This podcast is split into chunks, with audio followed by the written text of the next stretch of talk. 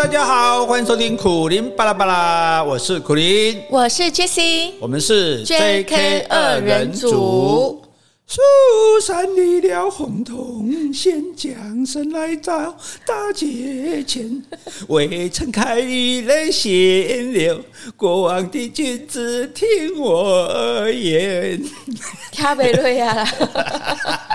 你熟悉哎，蜀山奇姐，蜀山烧声不是啊，因为我们在杭州大酒店嘛，不是只有说书这个节目啊，可能也有评剧呀，对，可能都是这么水准的嘛。那 当然不是，当然不是。这个唱女生不适合，男生我们就比较适合。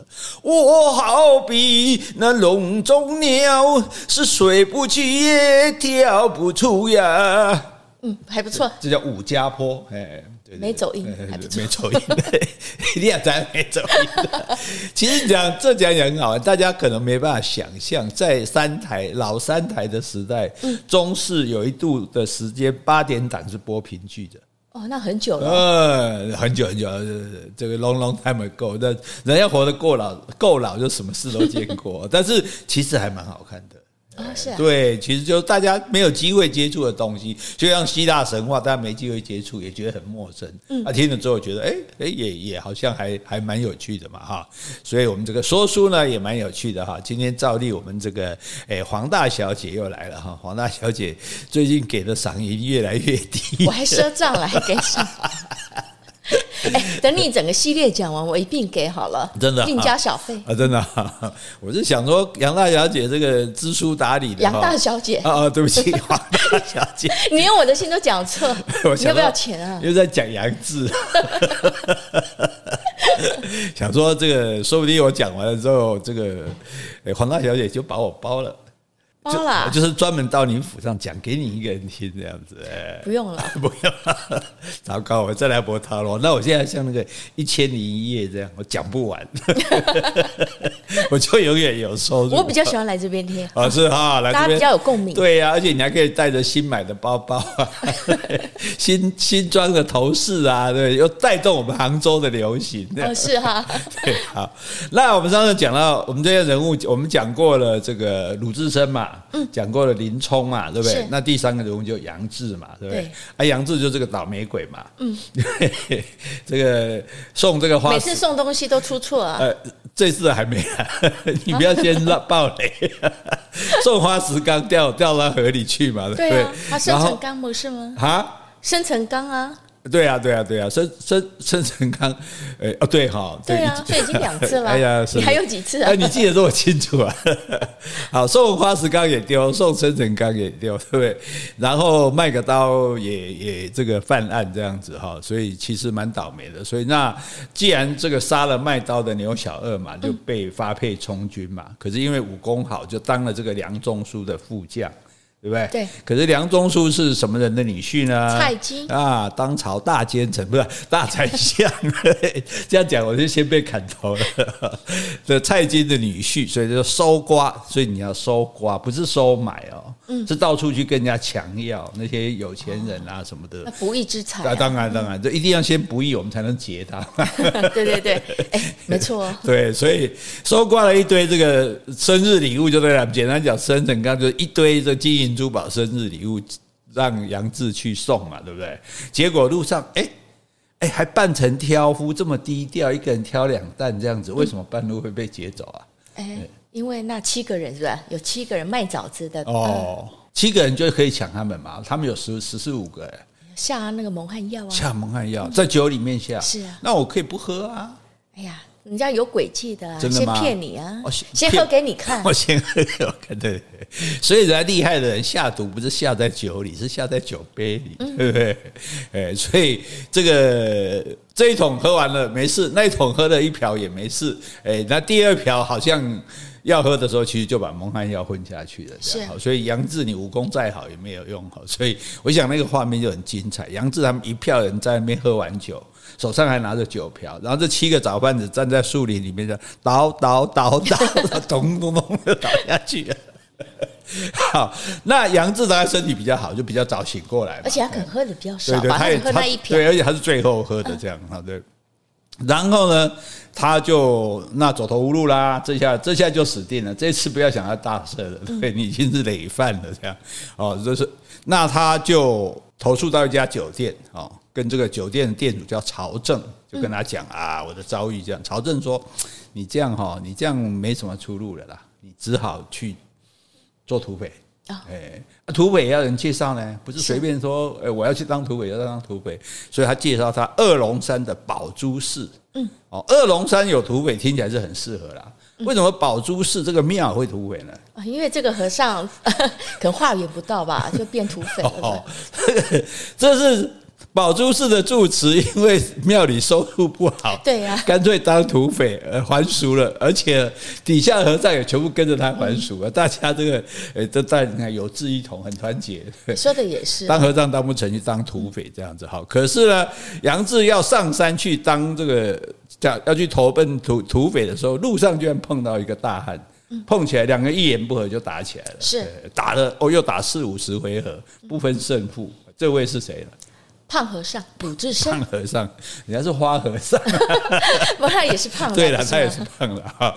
然后，那奇怪就是说，哎，所以这个小说的巧妙就是这些，你要把这些人物连接起来，不能说鲁智深写完就没有了，还要他回来。可是回来你要怎么发生这个关系？这样，那因为鲁智深那时候不是把林冲护送到沧州嘛，对不对？那就回东京去了，就高俅追杀他。啊！你你我被台人，你个救照对吧？所以他自己就只好逃命啊。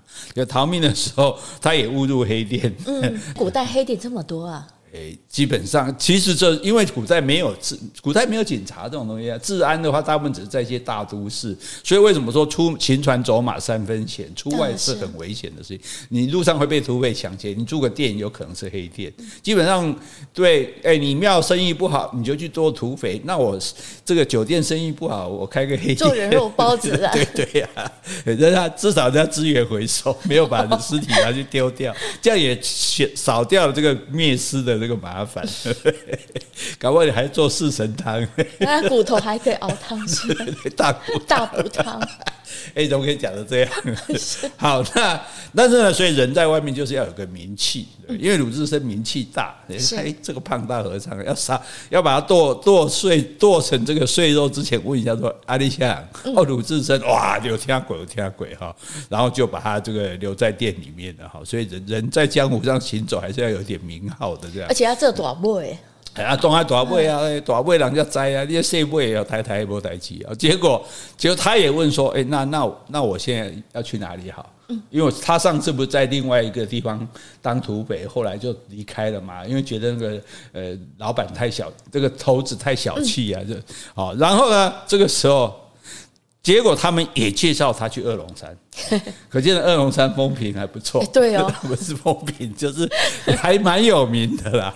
所以好巧不巧，就是说他也要去二龙山。这个诶，曹正介绍杨志去二龙山，然后这个母夜叉孙二娘哈介绍这个鲁智深去二龙山。哎，可是呢，哎，你不要以为当土匪那么简单的嘞。二龙山的头子叫做邓龙，龙骨的龙。鲁智深去投奔他，他不肯收留，不，不要，为什么？不要，哎，不要也很简单，哎，你要进黑道，你先跑去一个黑道，譬如什么帮呢？你说我要参加，他就让你参加嘛。我怎么知道你是什么身份啊？对不对？那我怎么知道你有什么本事啊？我怎么知道你是不是来卧底？鲁智深还不够有名吗？我有本事，你不知道吗？哎，说不定就是你太有本事，我就。那还说就像林冲对不对？你看当时人家就请那个白衣秀士王伦就请他走啊，对不对？所以不管怎样，他就不收，就不不收他，不收他就大打出手，好吧？这个反正鲁智深，鲁智深那个膝盖反应啊，反正没送我都怕的地方。然后呢，结果邓龙他们上山有关卡嘛，因为一定的，不然官兵来围剿怎么办？所以他就把这三道关卡都关起来，让鲁智深在外面进不去。哎，所以鲁智深才一一把火下山，下山一看到杨志，以为哎杨志要上山，那一定是他们土匪一国的嘛，哦，就是趁这些正好落单，趁机来打一顿这样子啊。没想到这个杨志武功跟他不相不相上下。你看上次林冲跟杨志打也平手，对不对？哎，杨志跟鲁智深打也平手，也平手。哇，这所以一零八好很可能厉害的都差不多哈，功夫都差不多这样子哈。好，那这个。那这样子怎么办呢？两个人都这个投奔到底成不成？哦，要有什么方法可以去投奔二龙山？哈，这个杨志跟鲁智深，哇，两个大咖结合，会干出什么惊天动地的大事来呢？小姐，您喝口茶，嗯，好，回个信，瓜子拿来，瓜子拿来，我们先回信。好，我先回 p o c k e t 留言。好，这位昵称是 Cindy Long，哎，我记得前不久有有念你的留言哦。他说拜读老师写作，标题是。最近拜读老师一系列的写作，恕我直言，哎，很严重哦！你注意听哦！原来国文超好玩，看完后连买几本送人。喜欢绿色衣服的我，从此穿衣风格开始有障碍了。哎，代表他喜欢你的国文超好玩。嗯，哎，绿色衣服不好的，因为古代是以绿色、红色是最朱色嘛，是最好的颜色，嗯、绿色是最。卑卑贱的颜色，所以从事色情行业的都规定要穿绿衣服、戴绿帽子。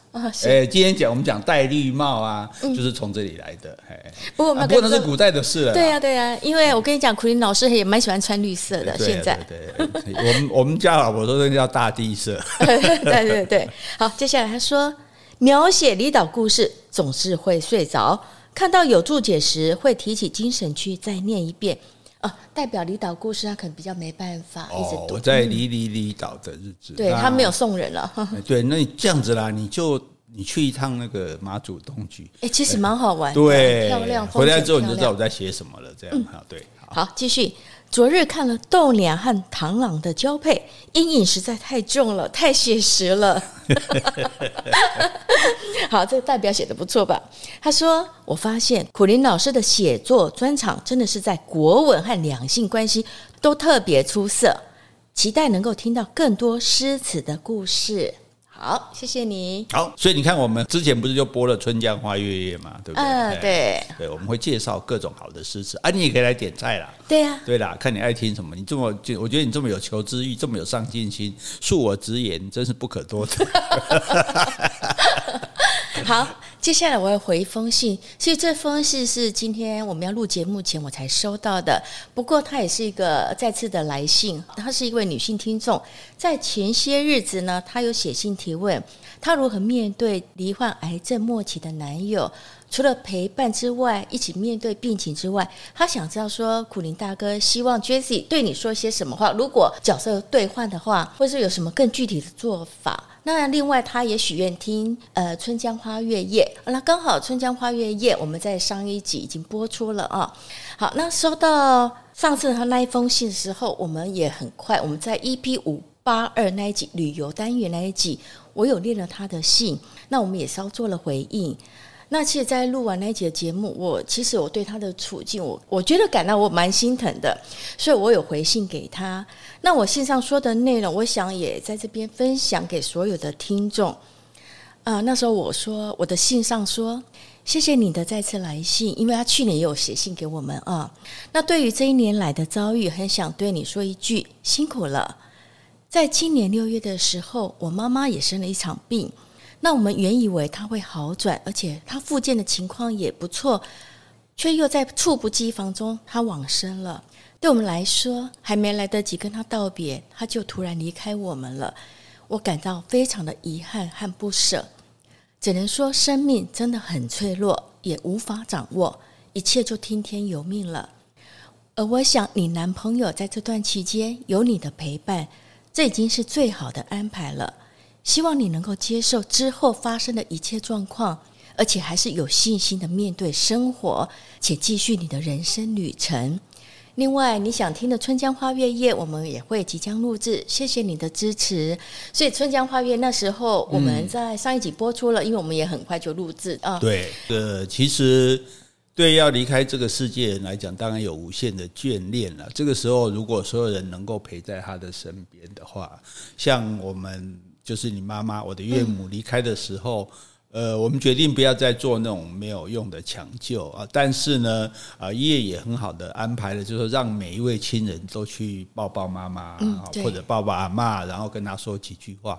我觉得，即使那个时候他没有办法讲话，我觉得在他心里面一定也觉得很温暖，觉得、嗯、觉得很满足。说啊，我离开的时候，所有我爱的人、爱我的人都在身边。旁边对，所以我觉得我们能够做最后的陪伴，哈，让他生生命中最后的一段旅程。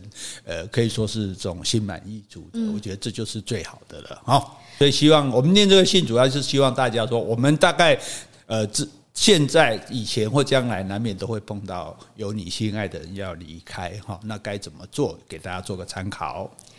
在听完 EP 五八二我们的回应之后，还有收到我信之后，今天又再次收到他的来信，那我又觉得很感动，因为我也认为从他信中可以知道他是一位很勇敢也有智慧的人，所以我今天也把他的信念出来。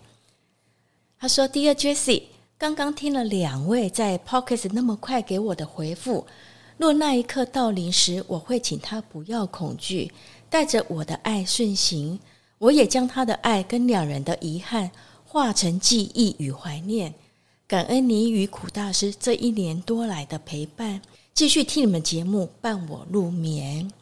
我觉得就像你说的，这种生死课题就是我们每个人早晚都要面对的。那我也希望借我们两封信的分享，让大家更珍惜平时相处的时光，在你亲友们离开的时候，我们尽量不留遗憾。而且把那份存在的爱永留心中。好，谢谢你。好，好，哎，这，哎，有点沉重哈。对啊，其实我现在讲到我妈妈，我还是，我也会啊。我连我觉得今天骑脚踏骑一骑，就忽然就忽然想到妈妈这样。对对啊，这是这是这个是免不了，但这也是我们人生必经的历练的。我们我们一次一次的学习，呃，面对死亡的课题。那希望就是最后，当我们自己面临这个必将来临的死亡的时候，我们我们可以比较安心一点。是，对，好，好，哎，这个黄大小姐，您别难过了啊，我们说书让你开心开心。好，好。这个鲁智深不是跟这个杨志打了一架吗？两个人去二龙山，呃，杨志是还没有去耶，鲁智深是去失败了嘛，然后就回去鲁智深住的那家酒店，就是曹正是那个店主的。哦，哎，那曹正我记得他叫操刀鬼，操刀鬼，因为他以前是屠户，哦，对，杀猪的就对了哈。那第二天呢，哎，这往二龙山的路上呢，鲁智深又出现了。哦，是啊，但是这一次他光着上身。哦，哇！你可以想象那个又白又胖哈，然后可能蛮……你确定是白吗？呃，应该是白的，然后都是胸毛这样子，应该是又黑又壮，又又黑又壮。因为不要他当和尚，他也没在外面混啊。我而且他好吃懒做，应该也没什么运动，应该不一定不一定。好好，不一定啦哈，反正就呃很胖就对了。然后光着上身哦，为什么光上身呢？哎，被几个人用绳子绑住牵着走，所以他被抓了。为什么？哎。那这有计谋的吧？他被谁抓？被杨志抓了。嗯、昨天不打一架吗？啊、今天就杨志就把他抓起来。杨志就穿着一身破衣服，戴着斗笠，拿一把刀。哦，对。然后酒店老板曹正呢，就拿着鲁智深的残杖，是，就那那那把残那个什么的二十斤的那个残杖，不是三十斤吗？哦，三十斤，我就把它剪了。好，然后这个。武器也把它没收了，那其他几个人呢，就拿着一些棍棒这样跟着，这样可能是朝政的的细喊呢哈。这是要演哪一出啊？就送武智深上山啊！那关卡上就出现几个喽啰，还有一个小头目，就是哎，你们什么人啊？来这里干什么？嗯，哎，你们在哪里抓到这个和尚的？哎，因为他看到和尚被绑着嘛，对不对？曹正就说，我们就住在山下，是开小酒店的。这个胖和尚啊，经常去我店里白吃白喝。还说要请梁山泊，我们还是要讲正确的，不要讲梁山泊。对对对，啊，梁山泊的人呢来打二龙山，因为梁山泊也在附近，不是很远的地方。我们呢就好酒好菜招待他，趁他喝醉的时候用绳子把他绑住了，是因为他说要打二龙山嘛，对不对？所以我们把他押到这里来，向大王表示我们的忠心，哦，哎，表示我们的孝心，而且呢，对，免得他将以后危害乡里这样子。哎，好，那龙山不是自己在危害乡里吗？哎，没错啊，可是他们都觉得他们是行侠仗义啊。那重点就是说，哎，反正这个人是昨天不是跟你们打吗？对不对？然后我又听说他们他打不过，他要去找梁山泊人来帮忙打，我就把他绑先捆起来送上来的。这样，哦，那两小头目一听很高兴啊，就赶快去报告那个二龙山的头头叫邓龙嘛。邓龙听了也很高兴，哈哈哈，这下落在我手里了。昨天打不过你，我还要闭关自守，今天你被人家抓到了哈，就叫人。把这关卡都打开啊，然后杨志跟曹正就压着鲁智深上山了。我那个山是很雄壮险峻哦，所以那关卡卡住哦，你是没有办法强攻进去的这样子。哎，所以那天鲁智深来这边的话，到底有没有进来过？没有啊，在门口打一打，打不过，他们就退进去把关卡关上了啊。对啊。鲁智深打不过他们吗？他们打不过鲁智深，所以他们就退到后面把关卡卡住嘛，所以鲁智深才进不去嘛，才一把火下来碰到杨志才打架的嘛，对，好，然后这个时候因为鲁智深被绑着啊，我这些小喽啰上来就呵，就指着他骂你这个秃驴，前天打伤我们大王，如今被抓住了，一定把你割成肉片。哦，所以他打伤了邓龙啊。对对对对，邓龙有时候有羞快被他打伤这样子哈，然后邓龙说秃驴，你前天打伤了我，没想到你今天落在我手里了，哈哈哈哈。啊！如果照照电视机也要这么笑一下，对对对。结果鲁智深睁大双眼大叫：“鸟人别跑！”哎，他们喜欢叫人家鸟人。对对对，骂人嘛，骂你这个是鸟人这样。哎，结果呢，鲁智深后面两个人不是牵着他绑着绳子吗？嗯，他两个人牵着他，牵着鲁智深上来，鲁智深是被绑了嘛，两个人就把他绳结用力一拽开，哎。原来是火姐，对吗？哦，所以他们是有计谋的。对呀，小姐冰雪聪明，早就知道了，对哈。曹正呢，马上就把不是帮他拿着那个禅杖吗？马上就交给鲁智深。是鲁智深挥起禅杖就打，一仗就把邓龙的性命结果了，当头棒喝，嘣，是 一下就结束了。然后杨志呢也帮忙打倒了四五个小喽啰。哎，那小喽啰们看，哇，邓龙被打死了，怎么办？现在呢，又尊称鲁智深或者杨志为山寨大王了。对，这 识时务者为俊杰，对不对？我们反正谁当头，我们都是喽啰，是啊，犯不着为他送命，对不对？马上下跪，哎，大王万岁，大王万岁！杨志跟鲁智深说，哎，我们还没决定谁是大王，不管了，不管了，大王万岁！好，然后呢，鲁智深跟杨志呢，就留在二龙山。当当我 鲁智深跟杨志就当留在二龙山，二龙山当王，为什么不来？哦，好难讲，山寨大王啊！好，这两个人当土匪当成了哈，是啊，林冲也在那边当土匪，对不对？我们现在林冲现在在梁山泊嘛？对啊，对啊，对，梁山泊，对，我们现在有三个土匪。好 好好，好那。问题杨志、生辰纲被劫，对不对？对。那老总管啊，还有两个那个虞侯啊，还有一群挑夫啊，嗯、那他们也都被蒙汉药蒙倒了嘛，对不对？杨志先醒来就先走了嘛。嗯。然后这些人醒来一看，杨志不在了啊，生辰纲这些礼物也都丢掉了。对。这下完蛋了，他们要不要逃命呢？当然要啊。他们也跟着逃命啊？不行哦，不聪明，你看。不然呢？回去啊？赖给杨志啊。哦，对不对？哎，哇，我们这些人，我们 对。所以你看，这老总管毕竟是老奸巨猾嘛，对不对？那我们逃，我们要逃去哪里？我们连连当土匪的能力也没有，对不对？我们就回去啊！因为你看，现在不见的就杨志跟生辰纲嘛，就把责任推给他。啊就说杨志勾结山贼，对他跟那个土匪勾结，把生辰纲抢走的，不然我们怎么可能会会中计呢？对不对？有理有理，他让我们喝酒的呢。是哈，就是啊，好好好，您说的是算。对，那那梁中书大怒，吼，当即就写了抓抓捕公文送到冀州来，啊，就说要要到那边，因为郑成刚在那里被劫嘛，要去抓人这样，然后又派人连夜写信给蔡太师蔡京。啊，说要送你，生辰纲被劫走了，这样，不然别说到时候说我没送还得了，对，这人家人家我可是人家的女婿呢，哦。那蔡京呢也大为恼火，就督促说要马上给我限期破案，赶快去查办这个案子。哇，那这事情你如果是冀州的一个小土匪就算，现在牵涉到这是要给蔡京的生日礼物，哇，冀州政府不敢怠慢。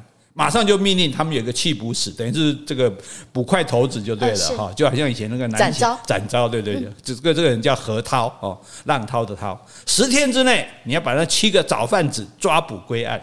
哎，他们知道找贩子啊，哦，哎杨那个那个老总管他们回去啊，就是有七个人来卖卖那个对，还有一个卖酒的啊，对不对？然后他就限限，其实这个限期破案这个事情最危险，嗯，因为。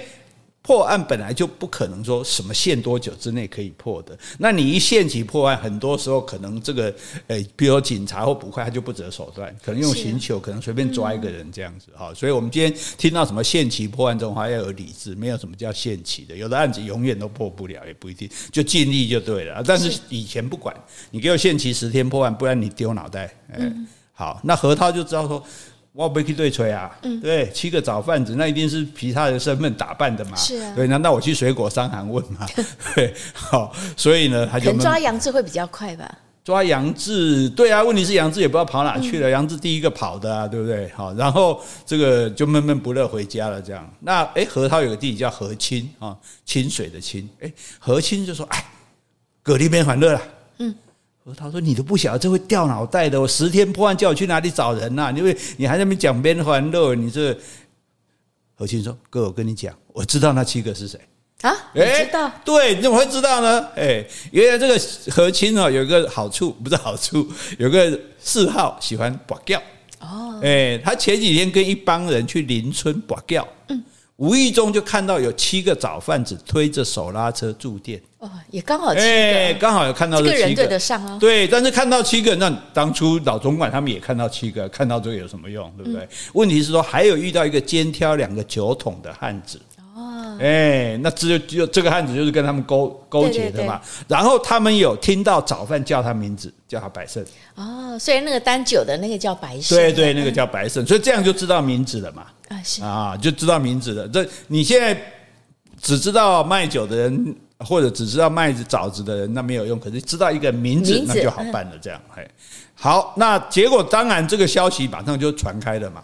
对，就因为这么大的事情，生辰纲被劫走啊，然后这个什么官府的海捕文书都下来了啊，然后何清一猜，哎，他就知道，嗯，应该是白胜他们这伙人干的。对呀，因为有个名字，对对，有名字哈。何道听了很高兴，当即就禀报太守，然后带着何清跟几名差役，连夜赶到村村子里面抓了白胜。是。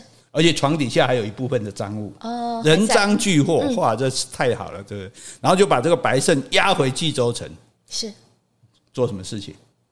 哎来拷打一下，问一下，那你那些同伙是谁呀？你真客气，严刑拷打。我没有严刑，我只拷打。大小姐佛心来着。是啊，但你也说要拷打，你都没有说要审问，出来的。然后拷打，严刑拷打之下呢，啊，这白胜会死不吐实吗？还是会老实说出来呢？我觉得就供了吧，要供了吧，好，这皮肉之痛嘛，对。好，就供出了这个手模，叫做晁盖。这个晁不是曹操的曹，这个晁是上面一个日一个约啊，子曰的约，下面一个一兆两兆的兆，是。好，它念作晁晁盖，嗯，盖子的盖，晁盖的外号哦，那不得了，托塔天王。托塔天王不是李靖吗？那个哪吒的爸爸。对对对对，这是人间的托塔天王。反正啊，取取外号，大家这这这取高兴的吧哈。好，所以现在呢，我们的第四个角色要上场了。哦，哎，现在再来就是晁盖的戏了。我们要一个一个把它引出来，这样子哈。那这个晁盖呢，哈，我们先从前面晁盖，我们再回头讲晁盖是怎么干下这个案子的。哦，哎，对，好，那。这里这个县哦，叫做郓城县，郓就是军队的军，一个右边一个耳朵旁啊。郓城县这个地方，这个很重要，因为宋江也是住在这里的人哈。所以郓城县有一个步兵都头，反正就是捕快头子啦，他叫做雷横，雷横打雷雷横横横竖的横，他叫做插翅虎。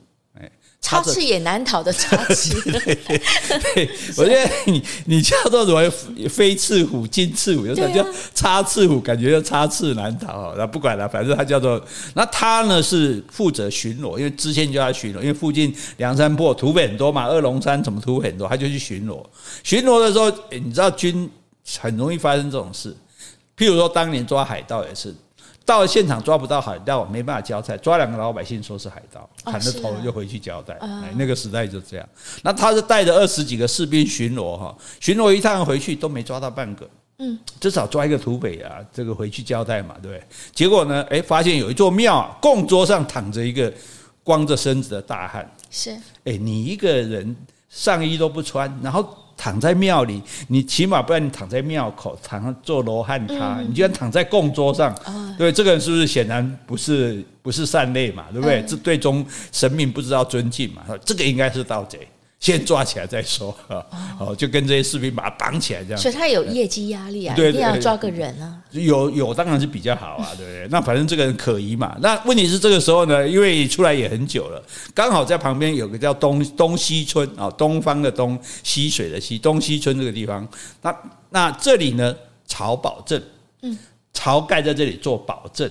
哦，保证波假日这个单打一二我讲日本时代讲十个十家为一保，那负责人叫保证。现在我们基本我们简单讲就是里长了。哦，这是对这个东西村的一个里长啊，这个晁晁盖啊，那就到他们家去干嘛？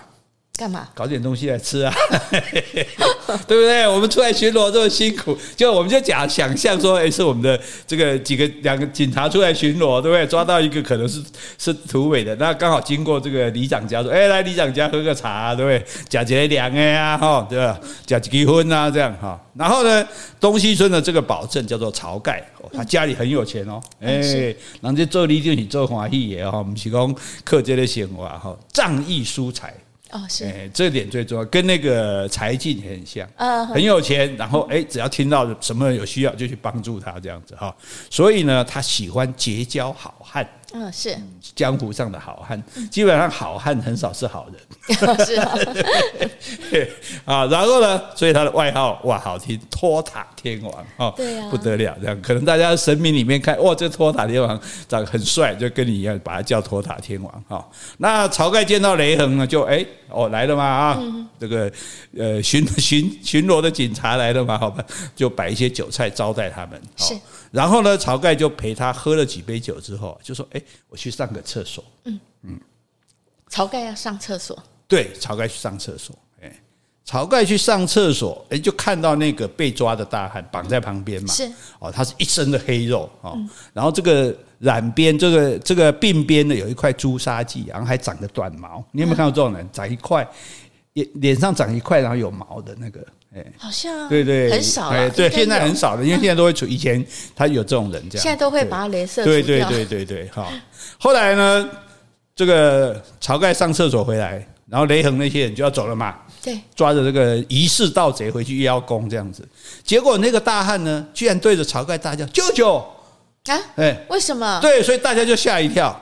哎，雷横就说：“哎，这个人是谁？怎么喊你舅舅呢？”嗯，晁盖就说：“哦，哎呀。”我知道，原来是我的外甥王小三，所以他刚刚去上厕所，看到他就认出来他是他的外甥他说这小子怎么会在庙里睡觉呢？嗯，他是我姐姐的孩子，四五岁的时候跟姐姐跟姐夫一起去南京，十多年后跟人家一起做生意的时候路过这里，有来过我家一次，此后呢我就再也没有见到他。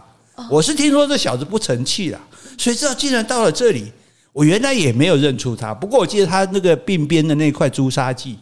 哎，有毛的那个朱砂，所以我才敢断定是他。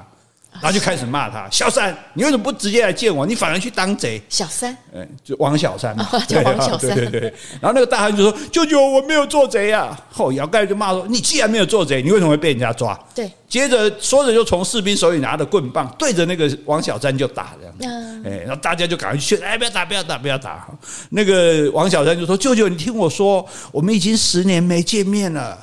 昨天我多喝了几杯，我怕舅舅责怪，我不敢来啊。他说怎么喝得醉醺醺的来来找舅舅，所以我在庙里面睡着了，想说等酒醒了再来见舅舅。”没有想到他们莫名其妙就把我抓起来啊，绑起来啊！舅舅，我真的没做贼啊！嗯，哎，那晁盖不管哦，拿起棍棒还是打，打嘛，畜生！没想到你这么贪杯，难道我加点酒都舍不得给你喝吗？要喝酒不会来我家喝哦，你还在外面喝醉，对不对？这丢人哈！然后呢，你说啊呀，不要打，不要，算了算了算了。那既然是你的外甥嘛，对不对？那是我误会他了嘛，我们也没有抓到他做什么坏事，哈哈，就劝住这个晁盖，然后就把他放了。然后晁盖呢，哎，还拿了十两银子来送给雷横 啊，辛苦你了，不好意思啊，还还让你抓到我这个是外甥嘛，对不对？然后士兵们大家也稍微分一点犒赏一下，把他们送走了。嗯，好，送走之后呢，晁盖就拿出衣服还有头巾，是就因为他没穿衣服嘛，刚刚不是说光着上身嘛，对，对，等他穿戴整齐之后，才说。你谁呀？他不是小三吗？对，你谁呀、啊？那个大汉说：“我叫做刘唐。”刘唐，对，姓刘刘，然后唐就是唐代的唐，外号人家叫做赤发鬼，红头发的鬼就对了哈、哦，红毛鬼，哎，红毛鬼类似这个意思哈。他说：“听说梁中书要送价值十万贯的生辰纲啊，那时候生辰纲还没有被夺走啊。啊，我们现在就回头讲前面，要送去京师给蔡京祝寿，所以他想跟晁盖一起来抢走这些不义之财。所以晁盖去上厕所的时候，问他的时候就已经有问他说。”你是谁？你来干嘛的？他说：“我是要来找你一起去抢生辰纲的。”所以晁盖为了要把救他嘛，那你要不能叫没事叫雷横放人啊？冒充我的对，然后冒充他外甥，两个人演这一出啊！我看没看啊？假装要打他什么？这出演的不错嘛？是啊。所以这个雷横，如果你是雷横，你应该也会相信啊。对，摸来摸去，而且讲的头头是道，而且还特别说他的特征什么的啊。所以好，这个两个人。这个有算是哎，这样算智勇双全吧？智勇双全。好，反正呢就是要抢这个不义之财嘛，哈。那晁盖就答应他了，安排他去客房休息。好，可是刘唐到了客房，一想到雷横就生气，摸仔摸几个阿俩起来，哎呀，追出门追上雷横说：“那个十两银子还我。”是，哎。那我舅舅那十两还我，雷横说你舅舅给我的关你屁事啊，对不对？你而且他也打不过吧？对，而且你败坏门风了，你这样早晚你会连累这个曹宝正，对不对？刘唐大怒，就跟雷横打了起来，哎，结果两个人打了，哎，又都是四五十个回合，大概力气差不多就到这里了。他要是当初打得过的话，也不会被他抓了。但他们带着士兵，因为他在睡觉啊。啊，他在睡觉就被抓了嘛，对不对？好，那这时候就来了一个人，说：“哎，两位好汉不要打了，先听我的话，先听我说一句话。”嗯，这个人来了，我们这个主角，这次我们人人物多，这个人，嘿，这个人也很有名，叫吴用啊。上次方一姐有说过，没录用 那一位。对对对对对，吴用是吴用是很大很有大用的哈。吴用的外号叫智多星。哦，这就很干嘛叫无用啊？对，那没办法，爸爸取的嘛，对，百无一用是书生嘛，哈。那他是长得眉清目秀，哎，留一把长胡子，哦，一身就是秀才打扮，是，而且他就是在大户人家当教书先生，哦，哎，因为秀才一般你考上秀才之后，你要再去考举人，举人之后再去考进士，哦，就是从乡试、省试一直到殿试。那如果你只考得上秀才，你就没官好做。哎，那你就只好去教书。教书对对对，所以以前就是什么教书先生是什么穷穷酸秀才啊，就是是这样来的哈。好，那他想要劝这两个，可是劝不住啊，他又不会武功，对不对？要是鲁智深在那中间啪一推，两个人都倒了，对，但是他就没有劝住。这时候呢，晁盖就赶过来说：“哎，畜生，不得无礼！”就制止这个刘唐。嗯，是。然后就赶快跟雷横道歉啊。那雷横也没有计较啊，看你的面子就走了这样子啊，就可见。然后呢？吴用就上场了哈，那吴用跟晁盖是从小就认识的，两个人交情不错。是，那吴用今天是特别来看晁盖的，晁盖就对吴用讲了刘唐这个赤发鬼，还有他的身份跟他的来意。嗯嗯，想要抢那个生辰纲。对，他说刘唐的来意啊，刚好应了我的梦。这谁说的？晁盖说的。晁盖说，昨天晚上我梦见北斗七星坠落在我家屋顶上。啊。斗柄上还有一颗小星，化成一道白光飞走了。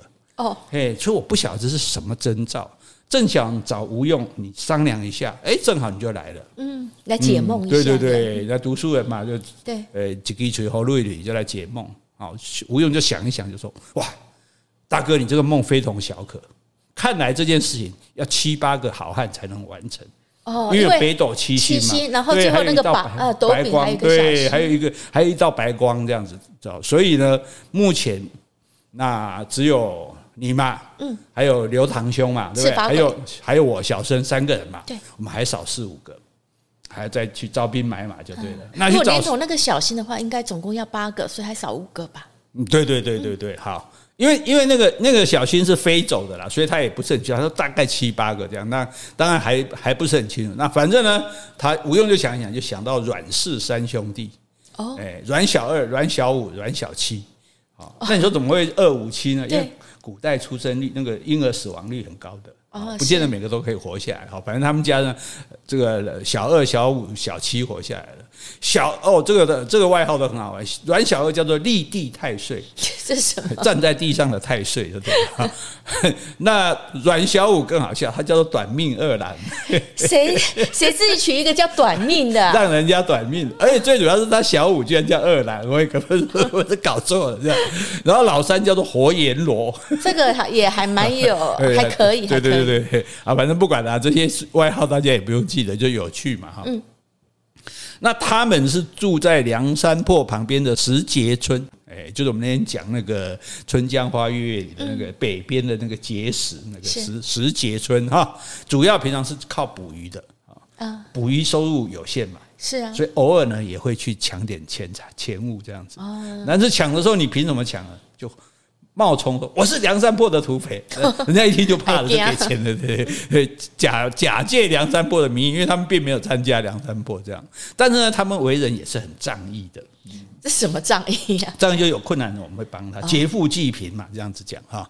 那如今要干这种事呢？哎，吴用就想到他们来干。反正你们平常也在兼职做土匪啊，对不对？不如来干个大票的这样哈。所以当夜三更就亲自动身去找他们啊。第二天中午，吴用来到这个石碣村找阮小二，说要替他主人哈，他自己的主人买十几条四十四五斤重的鲤鱼。嗯。哎，那阮小二就笑着说：“哎，小人先跟教授喝几杯酒。”教授啊，哎，所以变教授了。大家现在叫大学叫教授，是以前教书先生就叫教授。哎，对对对，所以你你说，哎，总《水浒传》里有教授？以前的教授跟现在教授不一样，对不对？好，然后就带，总不能说叫你教书先生嘛，就教授，不叫先生啊，他叫教授哈，就带着吴用去酒店啊。那吴用就把阮小五、阮小七都叫来啦。哦。阮小五说：“哦，你要买十条哦，十几条，十四五斤重，十四五斤很大了，在七八公斤的鲤鱼。”他说：“那要等几天才能凑齐啊？”那吴用说：“哎，酒店说话不方便啊，就哎叫酒菜买一买，打包。嗯，然后三兄弟都一起到阮小二的家里去啊。是，然后呢，吴用就在讲说：“哎，买鱼。那为什么要讲买鱼的事情呢？哎，他说你们这里这么大哦，怎么会没有十几斤重的大鱼？”对不对？什么还要好几天才能办齐呢？阮小二说：“啊，不瞒教授说，这种大鱼只有梁山泊那边才有。嗯，我们以前是靠梁山泊为生的，可是如今梁山泊已经被一伙强人霸占了，我们就不敢再去了。”那他们说的鱼是真的鱼，真的鱼，暗话没有没有没有，真的真的打鱼。可是就是梁山泊附近比较多大鱼，但是呢，那个现在因为梁山泊有土匪了嘛，所以他们就不能过去打打鱼啊，所以他们现在就很，所以吴用要那么多大鱼，他们就要好几天才找得到这样子。那吴用就在问说：“那官府怎么不派人去抓拿他们呢？”是阮小五说：“官府的人只会搜刮百姓钱财了，看到这伙土土匪啊，就吓得屁滚尿流。”哦，是哎，所以这句话你看很。很清楚在说，你看官府都腐败，对，只会收刮百姓钱财。生辰纲也是跟百姓收刮的，真的碰到这个这些土匪的时候，吓得屁滚尿流，没路用。那吴用就在说，他说：“哎，那这样讲来，这伙土匪生活过得很快活呢。”哈，是啊。阮小五说：“他们什么都不怕啊，整天锦衣玉食的，当然快活了。只可惜我们兄弟三人空有一身本领，却不能像他们一样。”如果有人肯提拔我们哈，就像就算让我们犯下滔天大罪也不要紧。哇塞！讲出自己的志愿，你现在还在报告我的志愿。做土做土匪，我嘛是干的，我嘛是有搞的啦，只是没机会啊。那两欠债不？欠债不？对对对。好，阮小七就说：“教授，你不知道，我们兄弟三个人几次想去梁山泊入伙，对，可是听说那个王伦。”白衣秀士有没有心胸狭窄？没错，他说听说当连林冲去都受尽他的气，所以我们才作罢。我们想说这种人不要去投靠他。如果王伦能够像吴用吴教授您这样慷慨的话，我们兄弟三个早就投奔给他了。那我们就投奔你就好啦。问题是你又不是土匪，吴用啊，所以吴用讲了半天，就看你们的意思。是对不对？你们两个在我们碰公说话，我们打鱼啊，我们的原来你们有这么大不满，原来你们想做土匪已经不是三天两天的事了。好，来，我牵线了。对，打蛇随棍上，你要先弄。所以这，所以为什么黑帮不是随便可以加入？我我要知道你们有没有有没有意愿？对啊，万一不然我跟你们讲，你们去报官，那我不倒霉了。所以先试探一下，原来你们也很想当土匪，是当不到，而且打不到大鱼，生活很困苦嘛。想去当土匪又当不成，因为那个土匪头子心胸小。狭窄嘛，对不对？所以就觉得说自己就是简直就恨铁不成钢，恨自己没有表现的的机会哈。这个时候时机成熟，就跟他讲：嘿，其实我是找你们来要跟晁盖这个大人，我们一起去劫生辰纲的。哎，那阮氏三兄弟早就听过晁盖的大名嘛。对。那现在说啊，晁盖找他们一起干大事，哇，怀疑啊，我出我出文啊，嗯、觉得这个很有机会了哈。然后就到了这个东西村，好，晁盖就安排酒菜款待他们，哈。是。那阮氏三兄弟一看这晁盖，哇，相貌不凡，言语爽快，嗯，都心生敬佩。所以你看，长相很重要。所以人家被叫托塔天王也不是乱叫的，哦、应该是长谁叫重班那那的地方啊。这个是重宅，重宅哈。对，第二天呢，晁盖就病人摆了供桌，现在是六个人了嘛，对不对？晁盖、刘唐，对不对？还有这个吴用，吴用，然后还有这阮小二小三兄三兄弟，对，有六个了哈。然后六个好汉在就在供桌前面哦，哦，你要拜东西的起誓说，梁中书在北京搜刮民财，给蔡太师祝寿。是，等我六人取了这不义之财，哦，若是有人起了私心，天诛地灭。啊，对，说我们要发誓这样子哈，因为要去干坏事，一定要讲好嘛，对，到时候万一哪个背叛的话就不行，所以哎哎就，所以发誓，你看台语讲就抓，就抓，其实就抓就是发誓，对呀，对呀，对呀，可是可是我们国的华语是写成诅咒，哦，哎，就如果我怎样怎样，我如果不守誓言，我天诛地灭，所以那个是诅诅咒自己来证明说我一定会守这个誓言就对了哈。好，哎，结果这个时候呢，这个。有外面有人来报说，哎，有个道士要来化斋，哦，人家这个和尚叫化缘，哦，道士要化斋。那晁盖说，啊，你给他几几斗几升米就好了，啊，哎，道士要了米之后说不行，我还要见保曹宝正，哇，他这么有名啊，哈，对，连道士都来。晁盖就说，哎，多给他一些米啊，哦，结果呢，就打发他不想见他嘛，因为我们在商量大事啊。结果那个道士见不到晁盖，就把。晁盖的几个手下通通打打倒了，乒乒乓乓一阵打。我就是要见晁盖，我就要见你们老板，叫叫你端出来。嗯，哦，晁盖听到打闹声，就走到门口，一看，哇，身长八尺的道士。这八尺是多高啊？我觉得，诶，以前说五尺以上男子汉嘛，对，八尺的话应该巨人嘛，跟关羽差不多高的这样哈。好，然后就把他这看起来就气势不凡，就把他请进来了哈。那然后吴用一看道士进来，就赶快跟刘唐还有阮氏三兄弟躲起来，因为我们是要做坏事的啊，对，这个人来，这个人又不知道是谁，对不对？敌我不明嘛啊。那个道士呢，就随着晁盖啊，然后就说：“哎，借一步说话啊，不要再打听，到小房间去啊。” 然后说出自己的来来历。他说：“贫道呢，名叫公孙胜，是啊，胜利的胜。自幼呢，喜欢耍枪弄棒。”还会一些法术哦，这厉害了！哎，能够呼呼风唤雨、腾云驾雾，仙呐！